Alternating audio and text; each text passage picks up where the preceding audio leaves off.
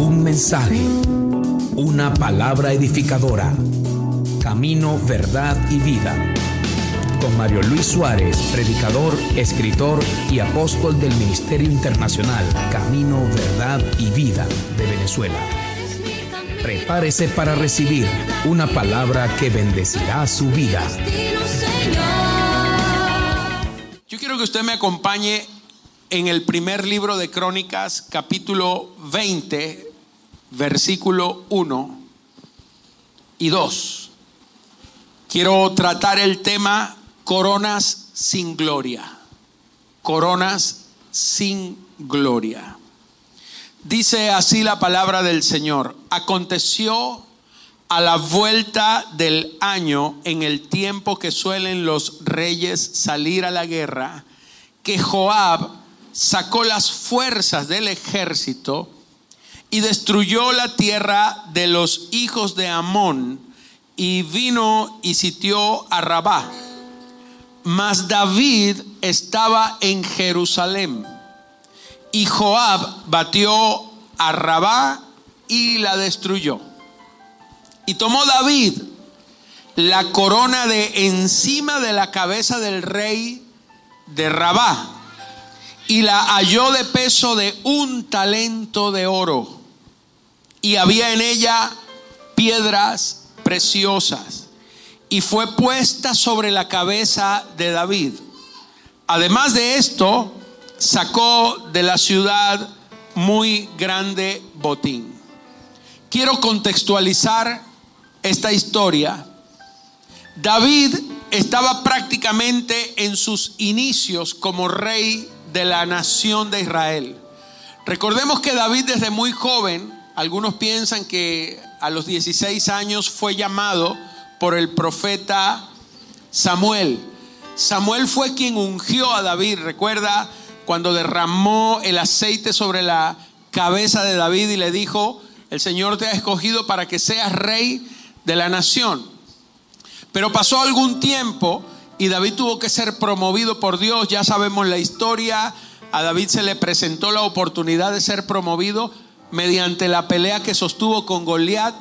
Entró eh, de esta manera al palacio, fue asimilado como parte del ejército del rey, fue hecho familia del rey, se casó con la hija del rey Saúl y al poco tiempo David empezó a ganar renombre, fama y se hizo un hombre de batallas.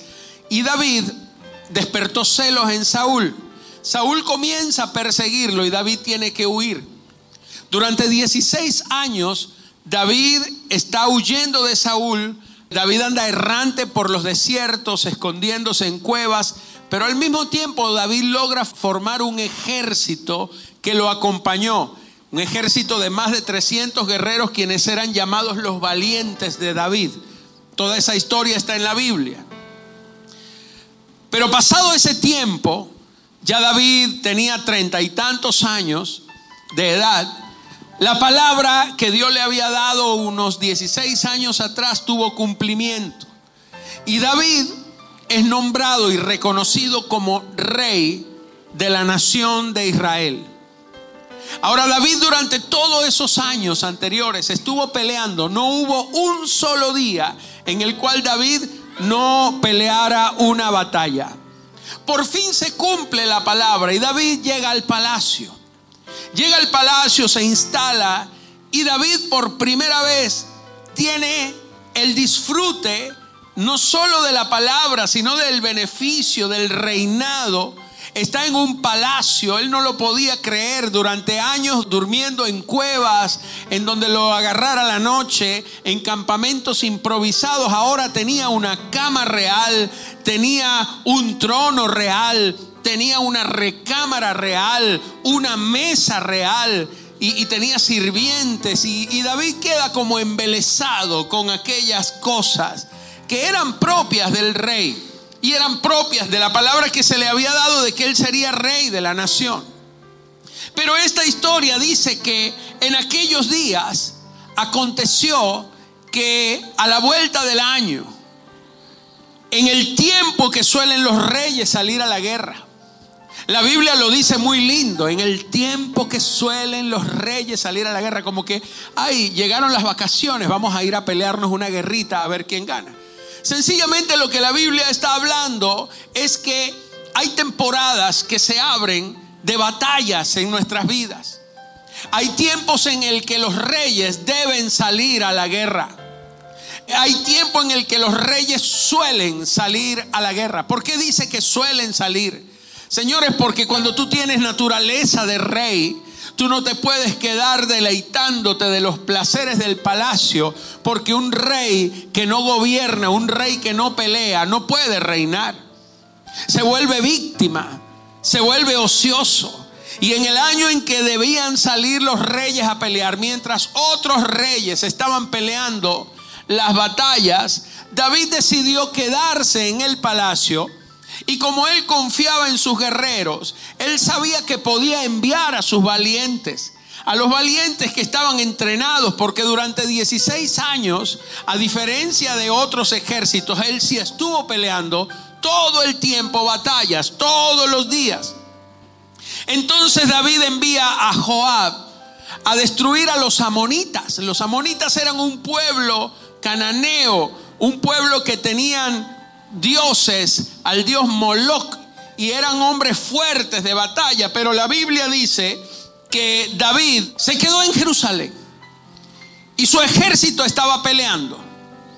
Los reyes peleaban, pero el único rey que no estaba peleando era David. Y de pronto dice que Joab ganó la batalla y derrotó al rey Amonita, el rey de los Amonitas. Y en el verso 2 dice la escritura, y tomó David la corona de encima de la cabeza del rey de Rabá. Y esta corona pesaba un talento de oro y tenía piedras preciosas. Y tomó el botín de guerra. Hermanos, hay realidades aparentes y hay verdades ocultas. Por favor, diga eso conmigo. En la vida hay realidades aparentes y verdades ocultas. ¿Qué son las realidades aparentes? Las realidades aparentes son como la corona que David puso sobre su cabeza. Una corona de oro de valor incalculable. Pero era una corona que David nunca se la ganó. Era una corona que él nunca la peleó. Era una corona que alguien la ganó por él. Que alguien se la arrebató al rey, pero David terminó llevándose los créditos del esfuerzo ajeno. Él terminó portando una corona de un rey que nunca venció. Lo venció su ejército, pero él no estaba en la batalla. Él no comandó a sus tropas. Él se había quedado en Jerusalén. Por lo tanto, cuando David, el ejército llega al pueblo y le colocan a David esta corona sobre la cabeza, la gente veía una corona envidiable. Era realmente una corona sumamente atractiva. Era la corona que todos los reyes quisieran tener. Esta corona era de oro puro y dice que pesaba un talento. ¿Sabe cuánto es un talento de oro? Aproximadamente 57 kilos. Yo no me imagino un hombre con 57 kilos de oro en la cabeza. Pero déjeme explicarle algo de esta corona esta corona no se usaba directamente sobre la cabeza porque sería imposible cargar ese peso. Esta era una corona altamente labrada en oro, incrustada de joyas, de piedras preciosas, de todas partes. Había diamantes, había zafiros, había eh, perlas, qué sé yo, piedras preciosas. Y esta corona, como pesaba tanto y era tan grande, estaba suspendida sobre el trono del rey, directamente sobre su cabeza, pero no físicamente, sino suspendida con cadenas de oro, que la colgaban del techo, la fijaban del techo. Se dice que esta corona estaba en la cabeza del ídolo de Moloch y ahora estaba sobre la cabeza de David. Y entonces cuando la gente del pueblo veía a David y veía al rey y veían la corona, la gente decía, wow, qué tremendo tener un rey como David. Yo quisiera ser como David. ¿Cuánto quisiera tener una corona como esa? Qué valiente es nuestro rey. Mira, le ganó a los amonitas y la evidencia la tenemos ante nosotros. Mira esa corona. Era una corona que cualquiera deseaba tener. Tanto como quizás las coronas que usted anhela tener. Coronas que están en las cabezas de gente, de entre comillas reyes, pero que usted no sabe cómo llegó esa corona allí. Porque usted solamente puede ver las realidades aparentes y usted no puede ver las verdades ocultas. La verdad oculta es que David nunca se ganó esa corona, aunque estaba sobre su cabeza. La gente no lo sabía. La gente pensaba que la corona la había ganado David. Y quizás usted, mi amado, ¿Cuántas veces ha anhelado tener coronas que otros portan? Pero usted debe saber que cada corona que usted anhele, detrás de esa corona hay una historia de la cual usted se adueña también. Si usted quiere tener el dinero que tiene el empresario fulano de tal, usted también se quiere adueñar quizás de la corrupción que lo llevó a tener ese dinero. Porque ese dinero no no lo obtuvo. Hay coronas que no tienen gloria. Quizás el empresario exitoso de este mundo ha llegado a su éxito a costas de muchas cosas, de muchas iniquidades, de maldad. ¿Cuánta gente que está hoy en el poder están en el poder, pero a costas de qué? De sacrificar gente, de sacrificar relaciones, de hacer daño a otros. No todo lo que brilla es oro, dice el dicho. Y no todas las coronas que usted puede anhelar son coronas de gloria. Hay coronas sin gloria. Esta corona de David era una corona sin gloria. Él nunca la mereció porque no la peleó. Pero supongamos, supongamos que David por el hecho de ser el rey la merecía. Sin embargo, yo le dije que hay realidades aparentes y hay verdades ocultas. ¿Cuál era la verdad oculta? Porque nosotros hasta ahora hemos visto la realidad aparente. Pero ¿qué pasó en Jerusalén mientras aquellos estaban peleando la batalla? El libro de crónicas lo escribió Esdras. El mismo que escribió el libro de Esdras, obviamente. Usted, ha visto el libro de Esdras, Nehemías. Esdras escribió el libro de Crónicas. Esdras era un historiador, cronista. Por eso él se enfocó en los detalles. Sacó hasta la cuenta de cuánto pesaba la corona. Se dedicó a investigar hasta cuánto pesaba la corona. Da detalles históricos que son realmente importantes para mostrarnos la realidad aparente. Pero esta misma historia que nos cuenta Esdras en el primer libro de Crónicas, también esta misma historia está relatada desde otra óptica, porque está en el libro de Samuel. ¿Quién era Samuel? Samuel era el profeta que ungió a David. Samuel era el hombre de Dios, el sacerdote, el ministro. Samuel era el que conocía lo que los hombres no podían ver. Samuel sabía que Isaí tenía otro hijo por allí y no lo quería decir, y era David. Y entonces Samuel escribe la primera parte de su libro, el primer libro de Samuel, lo escribe Samuel, obviamente relata la primera parte, pero el resto, la última parte del primer libro de Samuel y el segundo libro de Samuel lo escribe un profeta llamado Natán. ¿Quién era Natán? Natán fue el profeta que recibió el legado de Saúl. Natán fue el profeta que acompañó a David. Samuel lo ungió, pero no lo vio rey. Pero Natán siguió con el legado de Saúl y Natán acompañó a David durante todo su reinado. Natán no le guardaba secretos a David.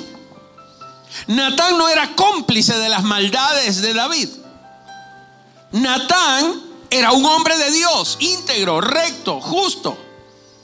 Y Natán estaba comprometido con Dios antes que con David. Natán cuando escribe la historia, escribe no las realidades aparentes, escribe las verdades ocultas, lo que nadie sabía. Y es que ante Dios nada queda en oculto. Ahora fíjese usted, vamos a leer lo que escribe el profeta. Segundo libro de Samuel, capítulo 11, versos 1 al 4. El verso 1 no tiene diferencia con el de Crónicas. Aconteció al año siguiente, en el tiempo que salen los reyes a la guerra, que David envió a Joab y con él a sus siervos y a todo Israel y destruyeron a los amonitas y sitiaron Rabá, pero David se quedó en Jerusalén. Hasta ahí va bien.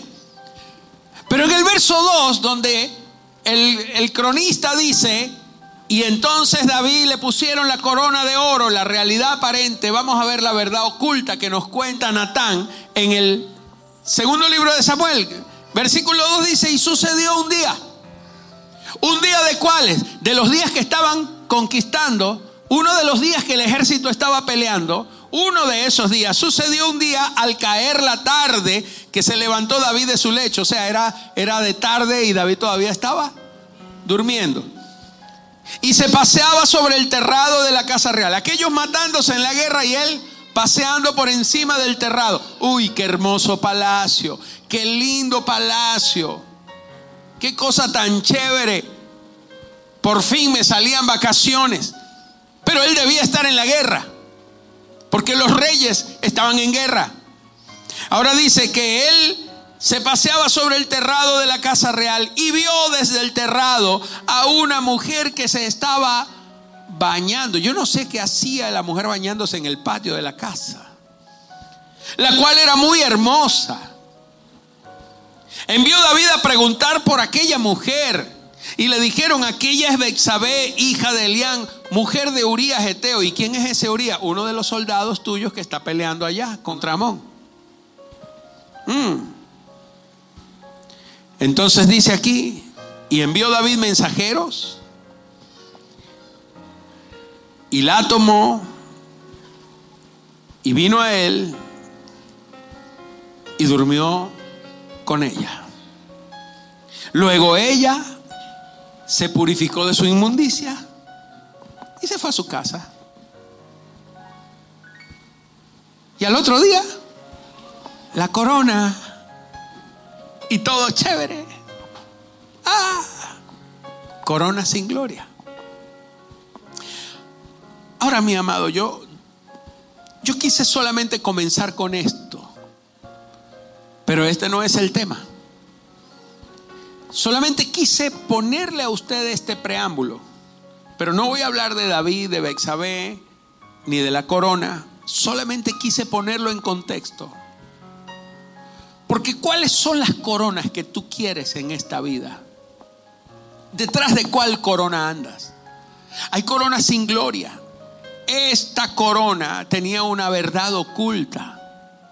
Había un gran pecado detrás de esa corona. David mandó incluso como el esposo de Betsabé llegó de la batalla, lo mandó a pelear otra vez. Le dijo, no, no, no, pónganmelo al frente de primerito que le caiga la primera flecha. Porque así me deja la mujer libre. Y eso hizo David.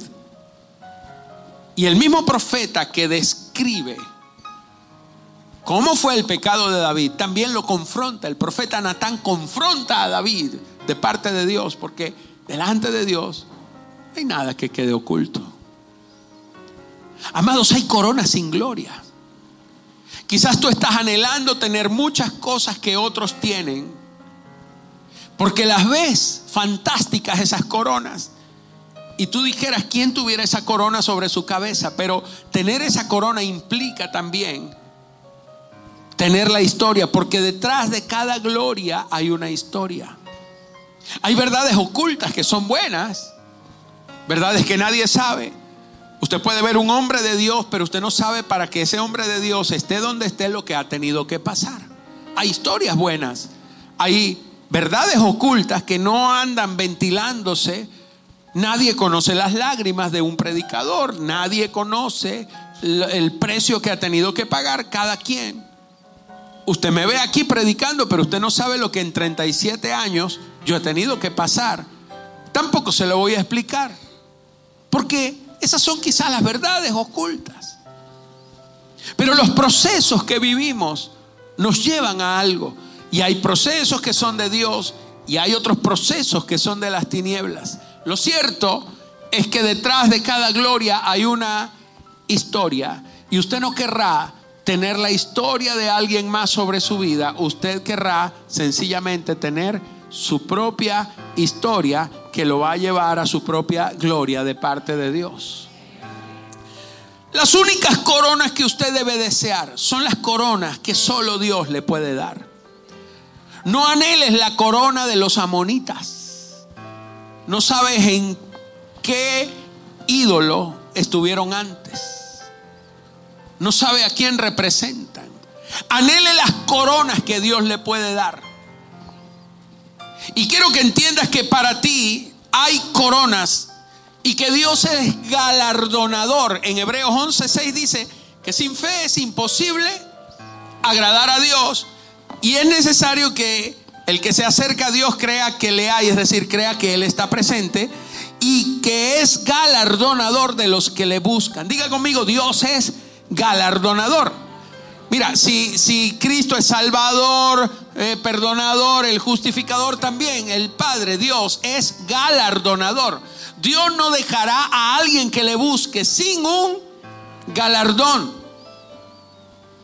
Todo en esta vida, en este reino de Dios, tiene una recompensa, tiene un galardón. Ahora, todo lo que usted haga va a tener una recompensa, sea bueno o sea malo lo que haga.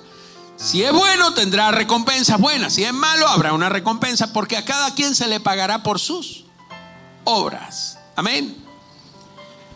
Y hay cinco coronas, y esta es la segunda parte de este mensaje. Hay cinco coronas que Dios tiene destinadas como galardones para sus hijos. Pero son coronas que van a venir como galardones y como consecuencia de haber hecho algo en el reino. Amén. La salvación usted no tiene que hacer nada, la salvación es gratuita.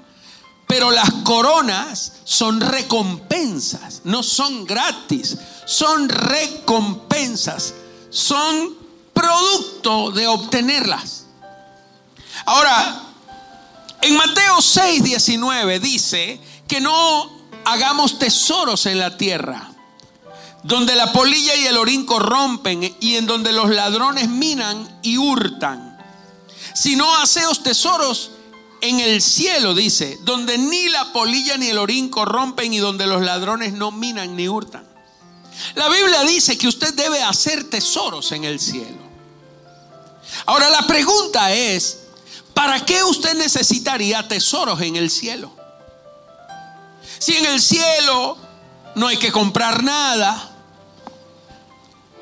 Usted no necesitará ir a la ferretería, ni hacer colas de gasolina. En el cielo no hay farmatodo. Entonces, ¿para qué necesita usted tesoros? Si no va a gastar en nada. Permítame explicarle esta verdad que lo va a enfocar en, en algo que le puede cambiar a usted su perspectiva de vida. Pero de cierto la Biblia dice que nosotros necesitamos acumular tesoros en el cielo. ¿Por qué son importantes esos tesoros? Porque en el mundo venidero, el mundo venidero es después de la segunda venida de Cristo. Nosotros estamos en este momento en una temporalidad. Estamos esperando dos eventos. Uno, el arrebatamiento de la iglesia. La iglesia va a ser levantada. Y este evento solamente es para la iglesia. Solo para usted y para mí, para los que hemos creído, seremos resucitados en ese momento. Pero esa no es la segunda venida del Señor. Eso es el encuentro de la iglesia con Él en las nubes. Él no tocará tierra, sino que nos encontraremos con Él y seremos arrebatados en las nubes juntamente con Él y nos iremos al cielo. Pero así como la tierra es temporal, también el cielo es temporal. Porque en el cielo estaremos para dos cosas. Una, estaremos allí para las recompensas en el tribunal de Cristo. El tribunal de Cristo no es un juicio de salvación, no. El tribunal de Cristo es donde vamos a estar para ser premiados por nuestras obras. No es para salvación porque allí solamente están los que son salvos. El que no es salvo no va a estar ahí. No, así que no es un, el tribunal de Cristo no es un juicio de salvación, no es el gran trono blanco. Este es el tribunal para la iglesia. Se usa la palabra tribunal porque en el original habla de un tribunal en donde se le colocaban las coronas a los ganadores. ¿Me entiende? En las competencias de las Olimpiadas. Se le llamaba tribunal. No, porque ahí estaban los jueces de la competencia. Y allí usted va a ser premiado por sus obras. Y luego, después de esa premiación, son las bodas del Cordero, donde el, el Señor se unirá y la iglesia quedará definitivamente consagrada como la esposa, porque ahora somos la novia. Y esa unidad le otorgará a la iglesia. No, no piensa en nada sexual. Esto no tiene nada que ver con que usted es mujer o que no sé qué más. No, no es una cosa espiritual, pero se le conferirá los derechos de la esposa del rey a la iglesia, la autoridad de la esposa del rey a la iglesia. Y la iglesia será premiada con coronas.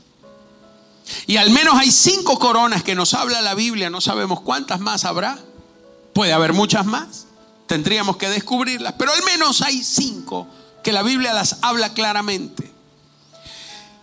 La pregunta para qué usted va a necesitar esas coronas y para qué va a necesitar los tesoros en el cielo.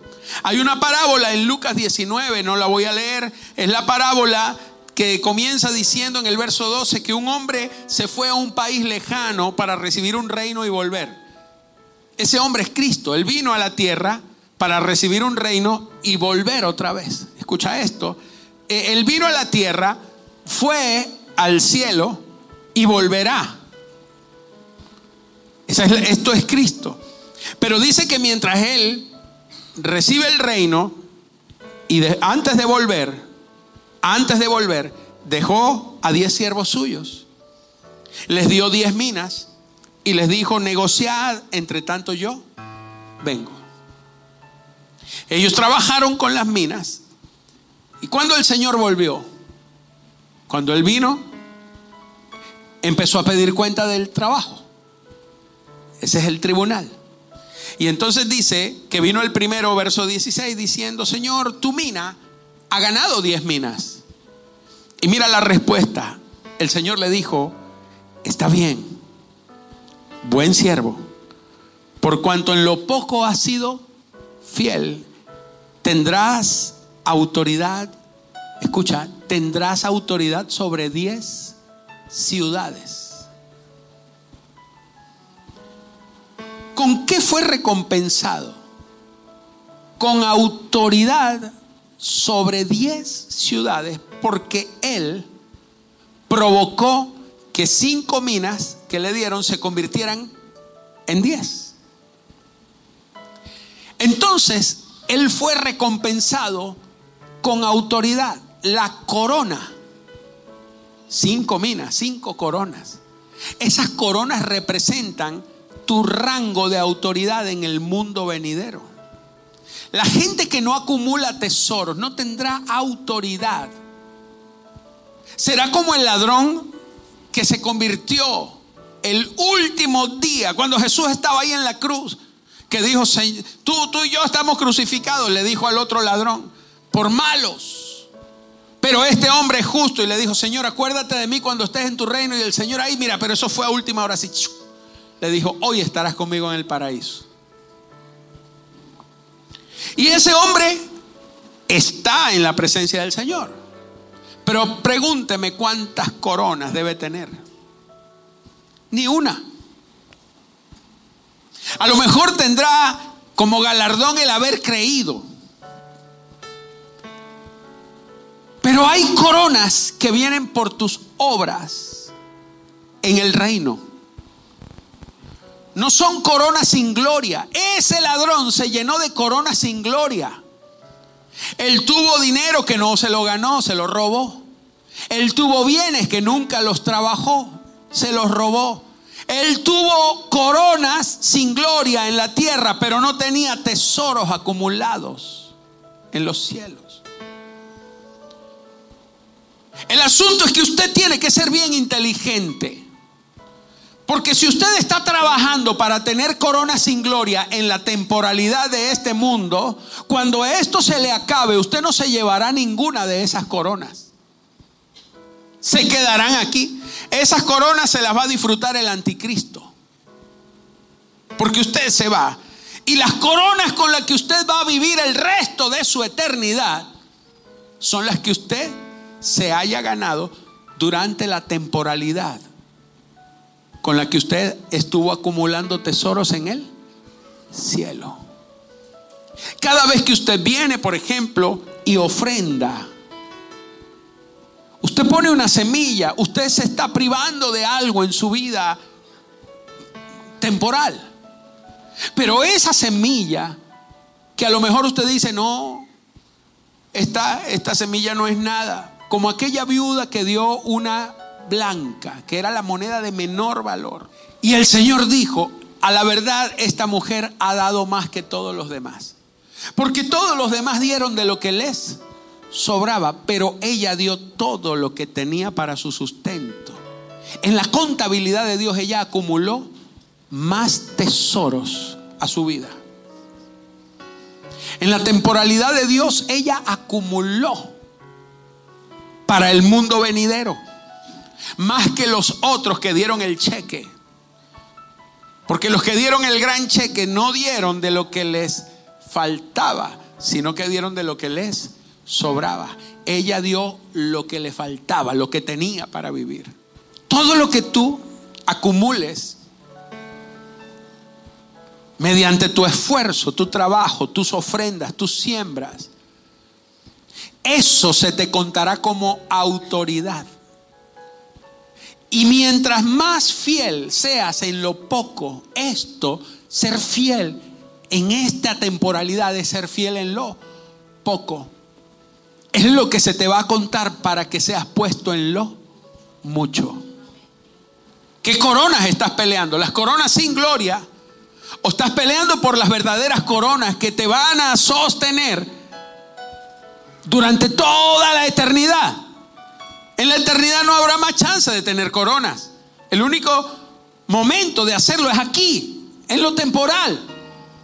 Porque estamos acumulando para lo eterno. Amén. Ahora bien, le dije que había cinco coronas. Voy rápido con estas coronas. Primera corona se llama la corona incorruptible. Esta es la corona que recibirán los que alcanzan el propósito para el cual Dios los llamó. Dios trazó un propósito para ti. Dios tiene un plan.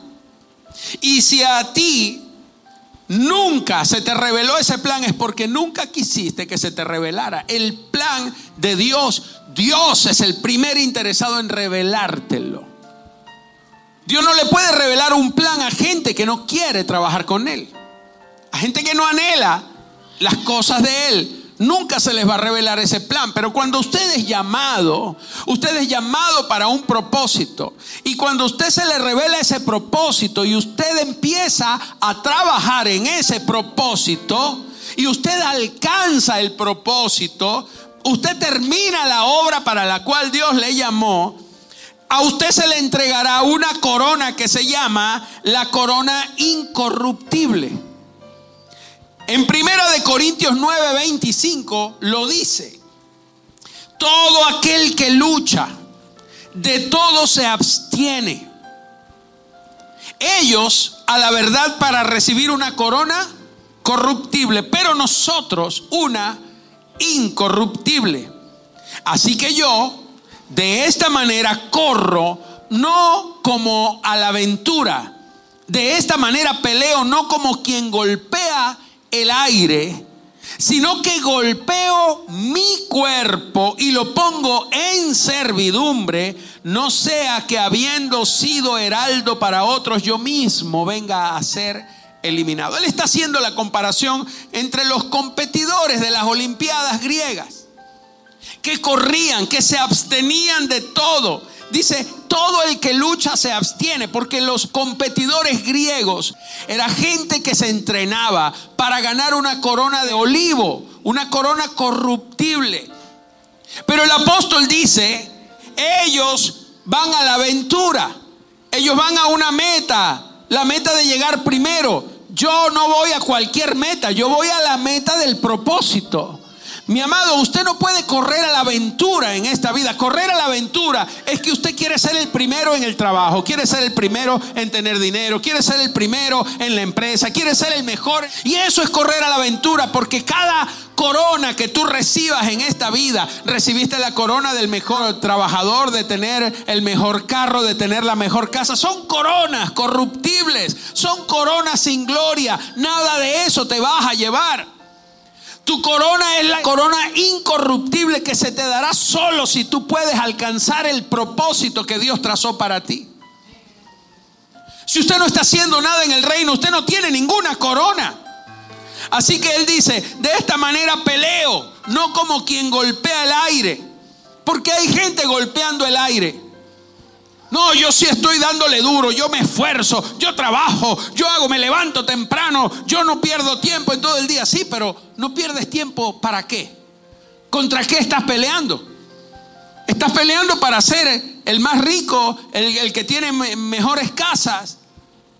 ¿O estás peleando realmente por acabar la carrera que Dios te puso, el propósito, el llamado? Si usted no está peleando por el llamado, usted está golpeando el aire. Usted tiene que aprender a golpear el verdadero enemigo. ¿Y cuál es el verdadero enemigo? No es el diablo, es usted.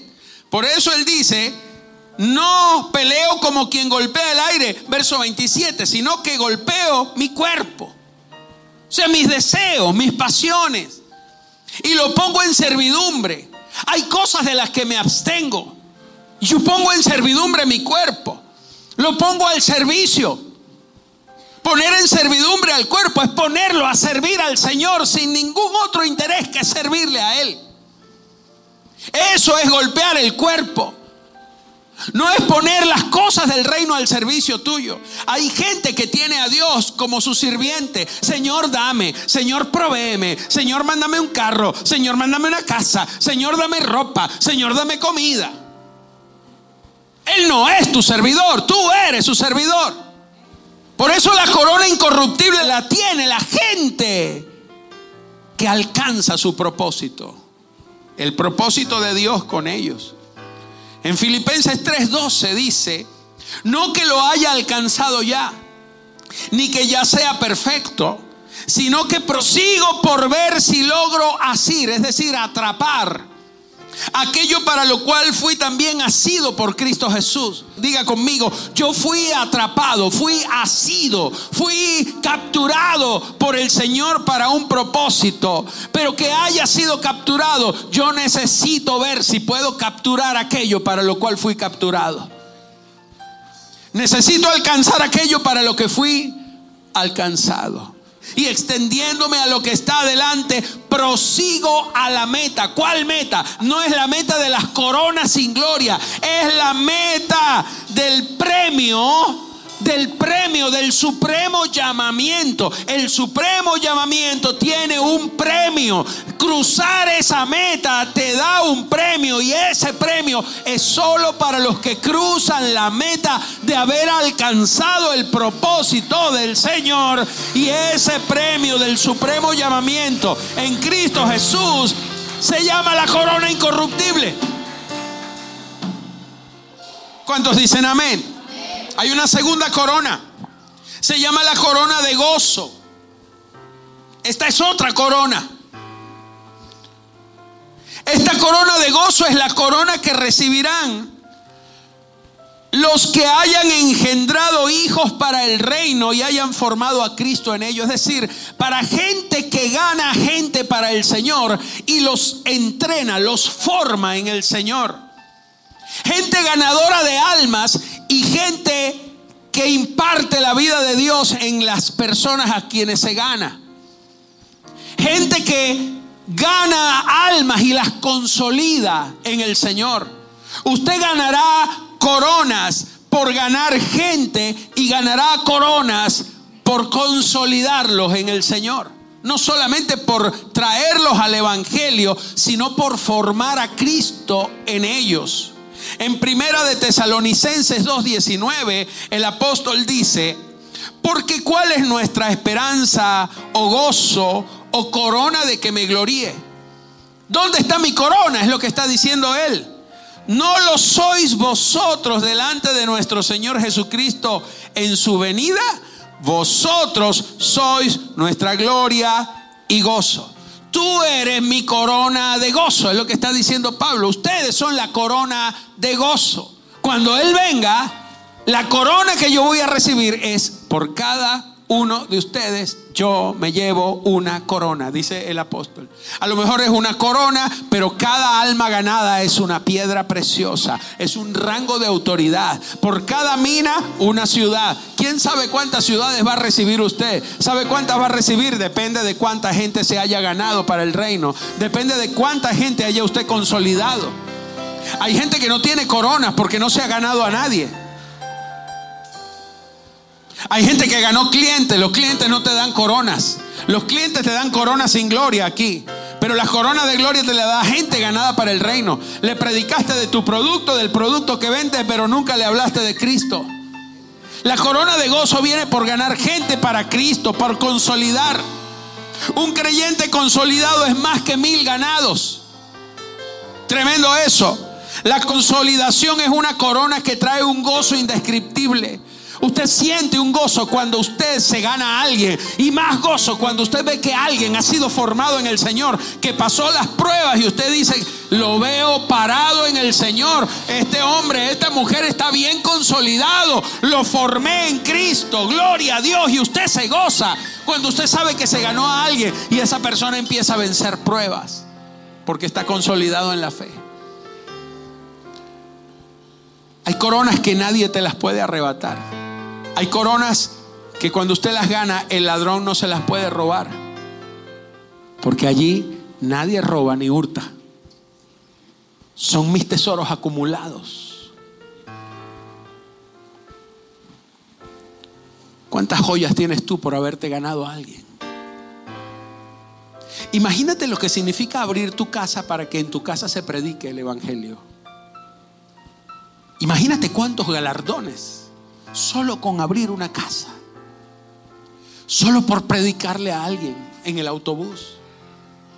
¿Usted no cree que Dios puede salvar a alguien? Yo recuerdo que hace años, cuando yo estaba comenzando, que tú estás en ese primer amor, nos veníamos a pie desde la iglesia y yo me venía por toda la Venezuela, la avenida Venezuela, predicándole a los borrachitos.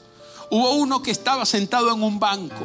Yo venía con otro muchacho de mis amigos que también es pastor ahora y empezamos a predicarle, mira, Cristo te ama. Y empezamos a ministrarle una palabra. Y yo recuerdo que sentí al Espíritu Santo que me dijo, ora por él, ponle las manos y dobla tus rodillas. Y yo me arrodillé en la avenida Venezuela. En plena avenida Venezuela, los carros me pasaban y me gritaban, ¡Loco! se burlaban. Y yo empecé a hablar en lenguas, le puse la mano y empecé a reprender ese espíritu y a declarar que él era salvo. Y nos fuimos. Yo empecé en el ministerio, ya me aparté de, de ese primer grupo de amigos, pero seguimos siendo amigos. Y entonces este muchacho que andaba conmigo me dijo, Mario, ¿sabes lo que me pasó en estos días? Él era el director de la alabanza de la iglesia en donde habíamos nacido. Lo invitaron a él a, ministrar, a cantar con el grupo. Un pastor de una iglesia lo invita y entonces cuando él llega, el pastor lo recibe y, le da un abrazo. Y le dice, tú no sabes quién soy yo. Le dice, usted es el pastor, sí, pero tú no sabes quién soy yo. Yo soy el borrachito que tú y Mario, porque sabía hasta nuestros nombres. Ese día algo pasó. La borrachera se me fue. Y ese día volví a mi casa. Le perdí perdón a mi esposa. Recibí a Cristo y empecé a congregarme. Y ese día fui salvo y ahora soy pastor.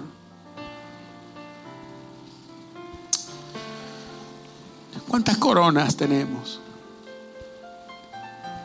Eso no te lo arrebata nadie, amado. Necesitamos hacer lo que, lo que Dios puso. Hay una corona que se llama la corona de justicia, la tercera corona.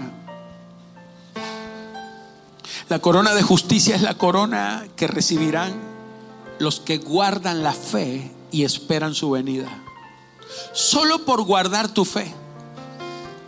Solo por no torcer tu fe hay gente que empieza creyendo y terminan descarriados.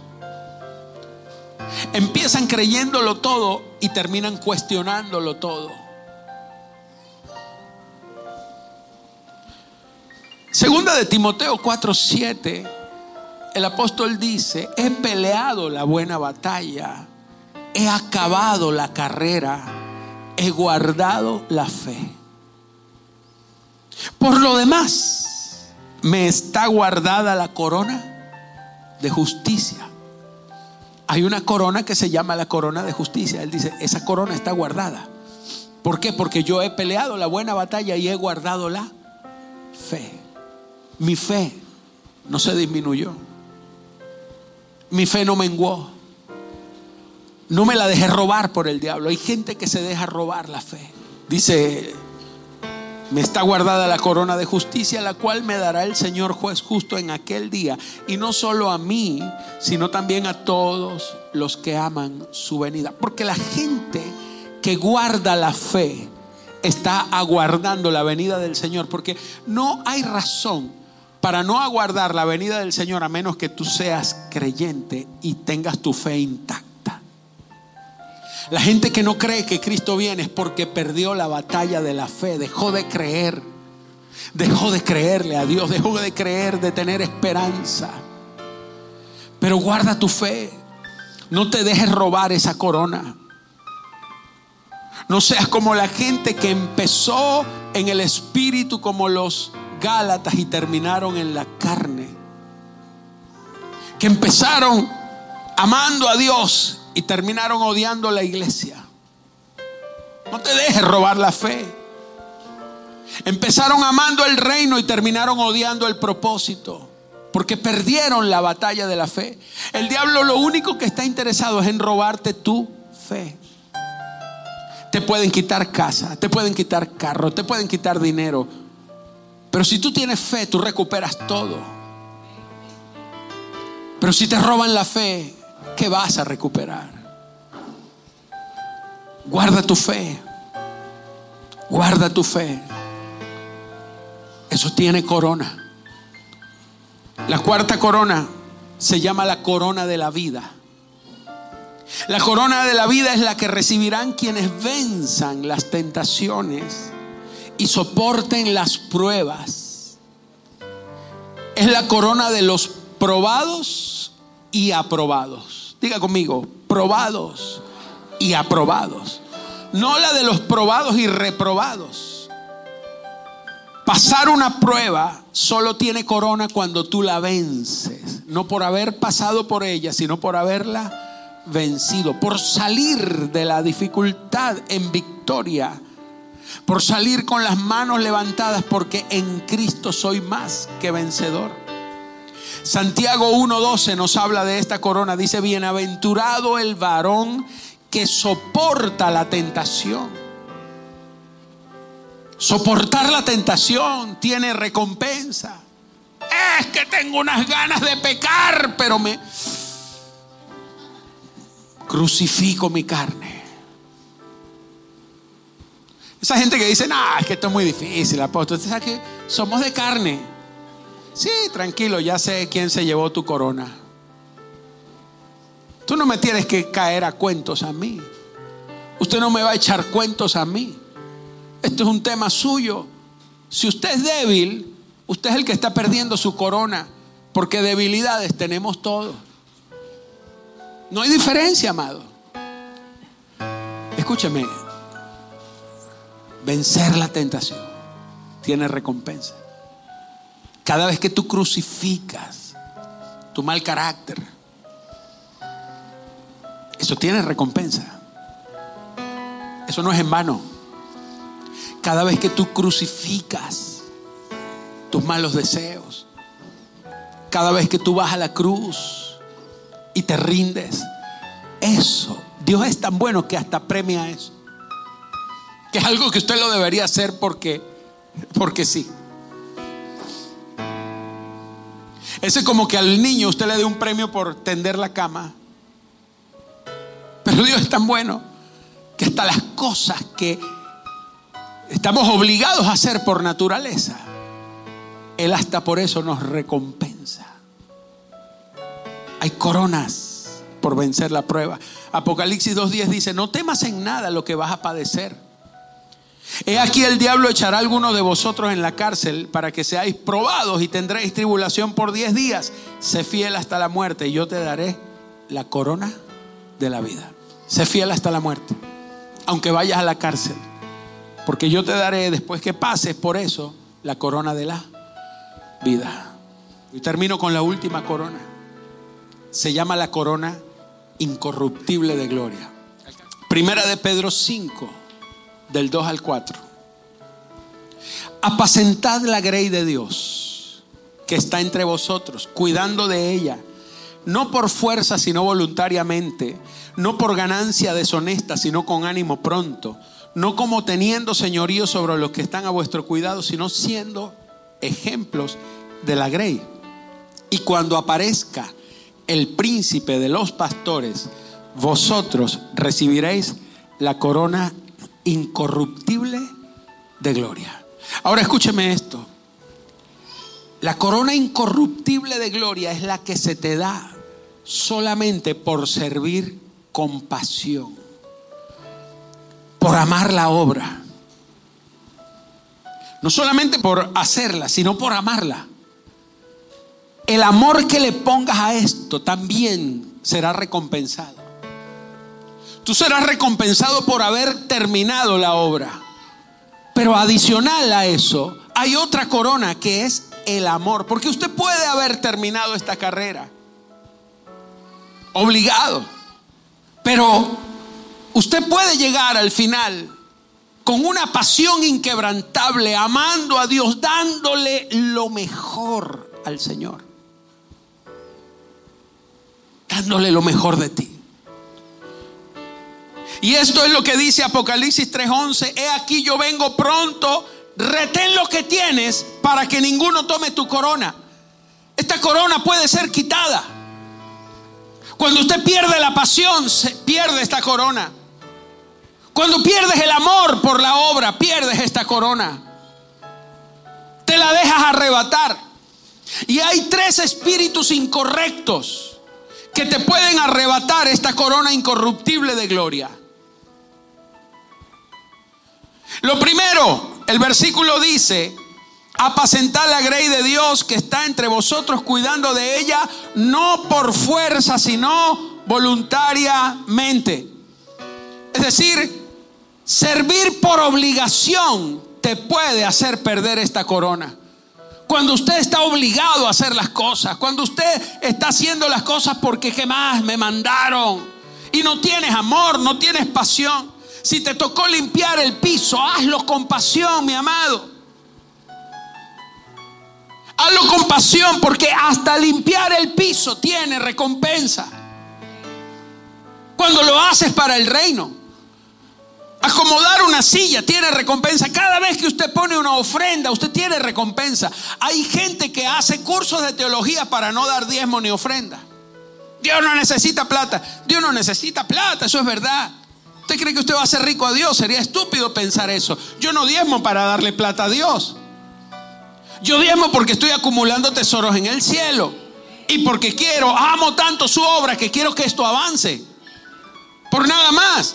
Yo no lo hago porque Dios necesite dinero ni porque yo lo necesite, aunque lo necesite. Yo lo hago porque amo más su obra que mi bienestar. Lo amo más a Él que a mí mismo. Amo más su reino que mis planes. Por eso yo doy, por eso yo siembro. Porque hay pasión en mí. Porque yo prefiero quitarme el dinero de una buena comida y darlo para la obra del Señor que disfrutar de algo temporal. Porque mi pasión por Él es más grande que mi pasión por mí mismo o por mi estómago.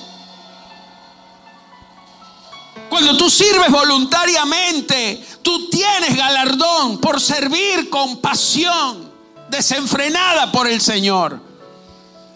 Pero también aquí habla de servir por lucro como algo que arrebata. Dice, no por ganancia deshonesta, sino con ánimo pronto. Porque, señores, el, el, Evangelio es el escenario perfecto para hacerse rico, manipulador y pecador. Y usted me dirá, ¿cómo así, apóstol? Claro que sí. Porque aquí es fácil manipular a la gente. Es fácil envolver a la gente. Cuando uno está parado aquí, si un hombre de Dios no tiene cuidado, se vuelve tóxico, se vuelve manipulador. ¿Cuántas personas están decepcionadas porque hombres de Dios utilizaron sus vidas? Damas que cayeron con hombres de Dios porque se dejaron envolver por el lucro, por querer ganar algo. Manipularon multitudes. Y yo no estoy hablando con esto que hay que dejar de sembrar. Y no por eso voy a dejar de ministrar la ofrenda, pero yo no estoy manipulando a nadie. Yo estoy moviendo al espíritu. Yo no estoy manipulándole a usted la mente. Pudiera hacerlo. Pero esto, señores, esto de acá, esto es una plataforma donde uno está haciendo las cosas correctamente porque yo creo en las coronas que vienen, en los galardones que me serán dados. Cada vez que sirvo al Señor, no por un interés personal, sino por Él. Porque le amo. No por ganancia deshonesta, sino con ánimo pronto. Y por último dice el tercer espíritu incorrecto, no como teniendo señorío sobre los que están a vuestro cuidado, sino siendo ejemplos de la, de la grey. Servir por poder estar en una iglesia por querer ser reconocido, por querer ser el que manda, para que le den reconocimiento, título, autoridad. Hay gente que está aquí en el reino de Dios porque es lo único que les motiva. No pudieron tener poder en la vida, pero sí lo pueden tener en el reino.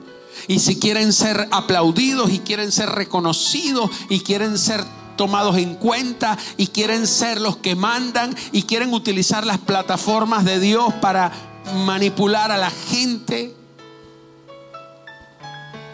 Y usted puede caer en eso, servir por poder, servir por lucro o servir por obligación. Y estos tres espíritus incorrectos, actitudes incorrectas, te pueden arrebatar tu corona. Levante sus manos a los cielos. Amados, servid al Señor. Si quiere se pone sobre sus pies, que ya terminamos. Pero esto es para gente que ama al Rey de Gloria, para gente que entrega y rinde su vida a Él, para gente que le da el primer lugar al Señor. Hay coronas que no te las puedes dejar arrebatar. Hay coronas que no te las debes dejar quitar. Hay coronas de gloria. Hay coronas de honra. Hay coronas que son... Esto ha sido Camino, Verdad y Vida. Esperamos que este mensaje haya sido de bendición para usted. Para contactar al apóstol Mario Luis Suárez y nuestro ministerio, visite nuestra página web www.cddministerio.com. Muchísimas gracias y hasta la próxima.